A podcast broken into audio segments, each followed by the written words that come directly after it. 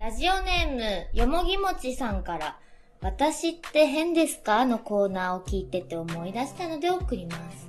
蒸しパンを食べるとき、やっちゃダメだとは思っていますが、思わず手でむぎゅっと握ってしまいます。かっこ涙。見た目の可愛さからやりたくなるのでしょうか？ちょっと硬くなった蒸しパンの食感も美味しいです。一番むぎゅっとしたくなるのはポケモンパンのいちご蒸しケーキです。むぎゅっとしたくなる魔力があります。ラジオネームはよもぎもちさんです。パンねパンね北海道蒸しケーキみたいな。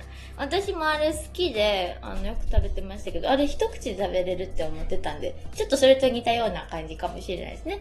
あの、ふわふわふわってしてるものは、こう、ぎゅっと、ぎゅっとすると傘がそんなになくなるっていう魔法の、はい、パンですね。むぎゅっとしたくなる魔力があるそうです。なるほど。えー、変ですね。多分ね、ほんまに変な方はメールの文体が変ですね。どうやら。とってもいいと思います。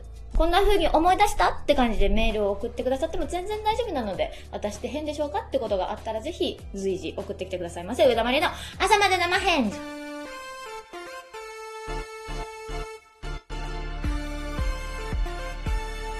上田まりえの朝まで生返事。えっと、ジョー大輔くんが誘ってくれたんですけれども、絵本作家の田中慎さんという方がいらっしゃいまして、サンポッポっていう絵本を田中さんが書かれて、ハトさんが、車掌さんみたいな感じでいろんな動物さんと出会っていく物語なんですけれども、それのお歌をですね、歌わせていただきました。作詞は田中慎さん。で、作曲、そして編曲は、ジョー大輔くんです。でジョー大輔くんって誰や？というと、変革の木蜂蜜の夕日から、えっ、と、ずっと編曲を私の曲でやってくださっている、えーアレンジャーで、まあ、友達ですね。いちごの実とか、ダイニングとかね、ダイニングもそうですね。まあ、ダイニングはちょっと上空節は少ないですけど、節で言うと、まあ、あとは、あと、鍵穴とかね、あの、ハートブレイブレーカーでは、鍵穴の作詞、じゃ作曲編曲もやってくれてます。はい。で、まあ、基本的には編曲でずっと携わってくれたんですけれども、今回またあの、ハートブレーカーに続いて、作曲のジョー君の曲を歌わせてもらいました。はい。歌のお姉さんというような感じだったので、私もっと歌のお姉さんに全振りして歌えばよかったなって、ちょっとだけ思ったりしておりますけれども、どれぐらい歌のお姉さんできているのか、ぜひ、あの、各サブスクでですね、もうすでに聴けますので、えー、サンポツっていうユニットでやってることになってます。はい、サンポッポという曲です。よかったら、あの、身近なちびっ子と一緒にぜひ、えー絵本と一緒にお楽しみいただけたらとても嬉しいです。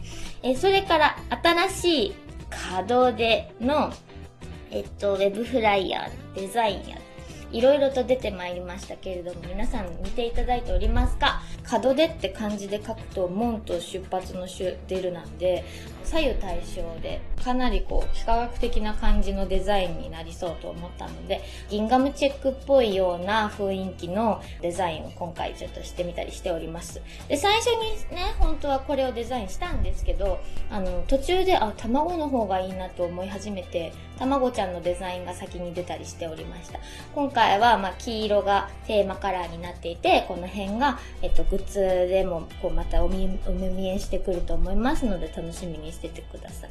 で、この間は、ほこみわのね、生配信の2回目でやってみましたけれども、あの、やっぱしね、生配信の醍醐味は皆さんとリアルタイムでやり取りできることだと思いますので、こう、コミュニケーション取りながら、あお届けできることが何より最高だなと思っています。で、そんな生配信の中では、アクスタをちょろっとお見せいたしました。あの、めちゃくちゃ可愛いので、ちょっと本当にね、思わず声が大きくなってしまうようなグッズが続々と出来上がってまいります。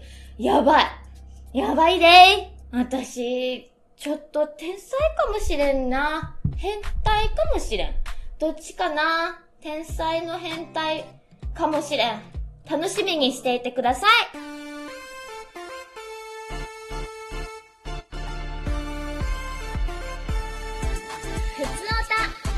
今週のメールテーマは、アルバイトや仕事でやっちまったことです。上田さんの失敗談は？いっぱいあります。ね、アルバイトは私本当にね、全然得意じゃなくって、あの、いらっしゃいませがまず最初は上手に言えなかったですね。なんか自分の言葉だと思えなくてですね、いらっしゃいませ。ってなってましたね。はい、照れて。あと、それからケーキ屋でバイトしてる時とかはよくあの、ホールケーキのあの、側面のところをですね、お皿で触れてしまって、ぐちゃっとさせてしまっていました。あれね、やってしまったら、って気づいて、ちゃんとあの、パティシエさんのとこも持ってって、ごめんなさい。お腹削れちゃいましたとか言って、あの、綺麗に直してもらうんですけど、すごい私その頻度が多かったですね、ケーキ屋の時はね。はい、皆さんどんな失敗をしてきたんでしょうかね。いっぱい来てますよ、意外と。ありがとうございます。こちらは、ラジオネーム迷える零細企業さんから。マリアちゃんこんばんは、こんばんは。まさについさっきやってしまいました。職場の先輩に業務メールを送ったのですが、普段業務で使用しているアドレスではなく、プライベートで使っている変なメールアドレスで送ってしまいました。会員登録などで使うためのアドレスだったので、一個人の目に触れるのはこれが初めてだと思うとめちゃくちゃ恥ずかしいです。今度先輩に会った際、この件について触れられないことを切に祈っています。触れられるよ。触れられよもう、私はちなみにあの、LINE ネームはマリエタンなんですけれども、あの、たまにちょっと硬い方がですね、こう、あの、私の LINE を開いてマリエタンってなってるのかなってこういう、想像したら、あ、ちょっとやばいなって思うんですけど、まあちょっと嫌がらせの気持ちでもあります、私はこれは。はい、次。え、こちら、ラジオネームかおりさん。マリエちゃん、こんばんは、こんばんは。毎回聞いていますが、メールは初投稿かもしれません。ありがとうございます。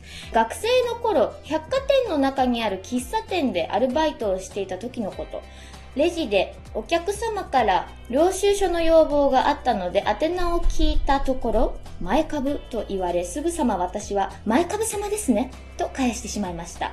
そんな名字の方なのかと思ってました。そう、会社名の前に株式会社をつけるときに前株という言い方をすることを当時の私は知らなかったのです。恥ずかしかったけど今となっては懐かしい思い出です。かわいいですね。かわいいね。上様みたいなね。前株様。いいですね。キュート。非常にキュート。え、こちらラジオネームみさきさんから、まりえちゃん大好き。ありがとう。私も大好き。いつも聞いてます。ありがとう。厨房でご飯を炊く当番だったのですが、炊飯器のスイッチを入れ忘れてご飯待ちになり、近くのお弁当屋さんに白ご飯を買いに走ったことがあります。かわいそう。かわいそうに。私もでもなんかご飯買いに走らされたことあるよ。定食屋さんでバイトしてた時に。あるある。で、なんか、パン工場であのカレーを振る舞った時も白ご飯はもうオリジンベッドでいっぱい買った覚えがありますね。本当になんか人事とは思えないです。はい。次。ラジオネーム高尾美さんから。マリエさんこんばんはこんばんは。僕の仕事場でやっちまったなってことは後輩の女子に名前を呼ぶつもりが思わず間違えてお母さんと呼んでしまったことです大爆笑されて恥ずかしすぎて顔が赤面したのを覚えてます。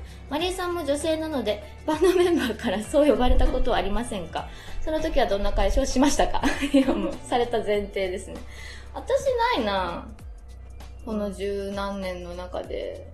なんか記憶の端っこに引っかかってはいるけど、大して出てこないですね。ごめんなさいね。でも私は呼ばれたことはないですね。はい、次。こちらラジオネームダメルシアンさんからです。アルバイトでやってしまった失敗談ですが、昔々まだ10代だった頃、ちょい大きめな本屋さんの大量な本の返品をただひたすらやっていましたが、字が汚く、返品先の業者さんから伝票が読めないと問い合わせがたびたびあった事実を、バイトを辞めた後に本を購入する際、マネージャーさんから聞かれました。私の、その、ファンクラブのギザで担当してくれていたスタッフさんの字がとても可愛らしくて、例えるならば、そうですね、小学校4年生男子の文字みたいな感じだったんですけど、めちゃくちゃきっちりした雰囲気の、柔らかい、もの静かな雰囲気の方で、すごくね、字とのギャップが激しくて、とてもなんか癒されるんです、見てると。これはこれで、こう、なくしてほしくない能力だなって思ったりしたりなんかします。はい。他にもメールいただいてるんですけれども、また読みたいと思います。皆さんメールどうもありがとうございます。